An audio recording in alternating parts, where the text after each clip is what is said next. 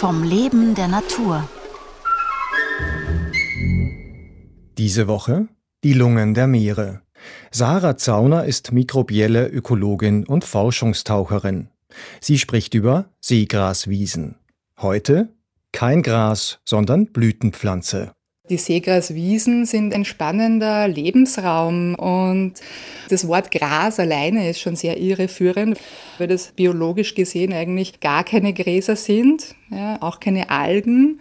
Seegräser sind tatsächlich Blütenpflanzen, die vor ungefähr 65 Millionen Jahren wirklich den Weg vom Land sukzessive, also eigentlich übers Brackwasser, sich dann ins Meer gepflanzt haben und dort einfach Strategien entwickelt haben, wie sie gut in so einem salzigen Lebensraum überleben können. Also sie sind wirklich Blütenpflanzen, die blühen. Natürlich nicht so farbenprächtig wie unsere Blumenwiesen, so ist es nicht. Also die haben sehr unscheinbare Blüten, meistens eher an der Unterseite der Blätter und haben auch keine Wurzeln im klassischen Sinne, sondern eher Rhizome. Ja, also das sind so vegetative Ausläufer. Also man kann sich das auch so vorstellen.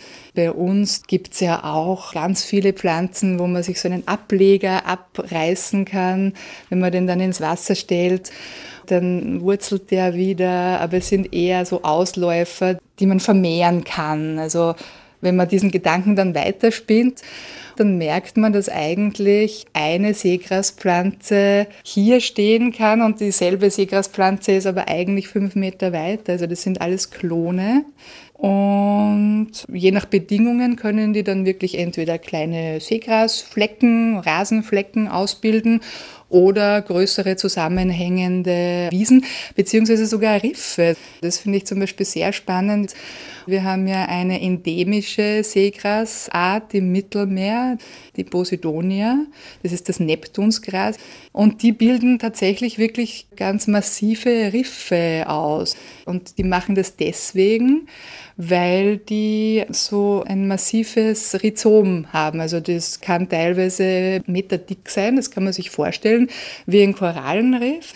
Also das ist so ein Stockwerksaufbau sozusagen. Da ist das Rhizom und dann wachsen die ungefähr ein Zentimeter dicken, doch relativ langen Blätter raus.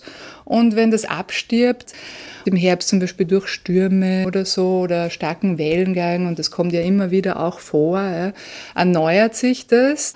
Die Blätter fallen teilweise ab, werden an Land gespült und die Rhizome, manche sterben ab, manche bleiben einfach so. Und darüber hinaus im nächsten Jahr treibt dann natürlich wieder was aus oben.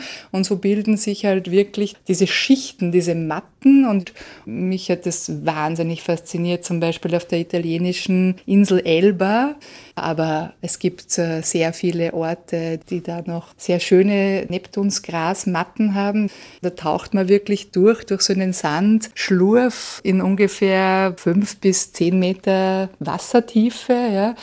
Und neben einen können so abgebrochene Rhizomkanten von diesen Seegräsern sein. Die können hunderte Jahre oft schon alt sein oder wahrscheinlich sogar noch älter. Und die wachsen auch sehr langsam, also ein bis zwei Zentimeter pro Jahr nur. Was natürlich auch spannend ist, insofern oder einfach wichtig, diese Lebensräume dann auch zu erhalten und zu schützen, so wie Korallenriffe. Seegraswiesen sind eigentlich weltweit verbreitet in den Küstenregionen. Also wir sprechen da meistens von wirklich ein paar Zentimeter unterhalb der Wasseroberfläche bis ungefähr 10, 15 Meter Wassertiefe, wobei es auch in Regionen der Erde durchaus tiefer gelegenere Seegraswiesen gibt. Und Seegraswiesen kommen eigentlich entlang fast aller Kontinente vor. In der Antarktis gibt es keine Seegraswiesen, aber sonst kommen sie überall vor. Und grundsätzlich gibt es weltweit so zwischen 40 und 60 Seegrasarten. Morgen um 5 vor 9 Faszination unter Wasser.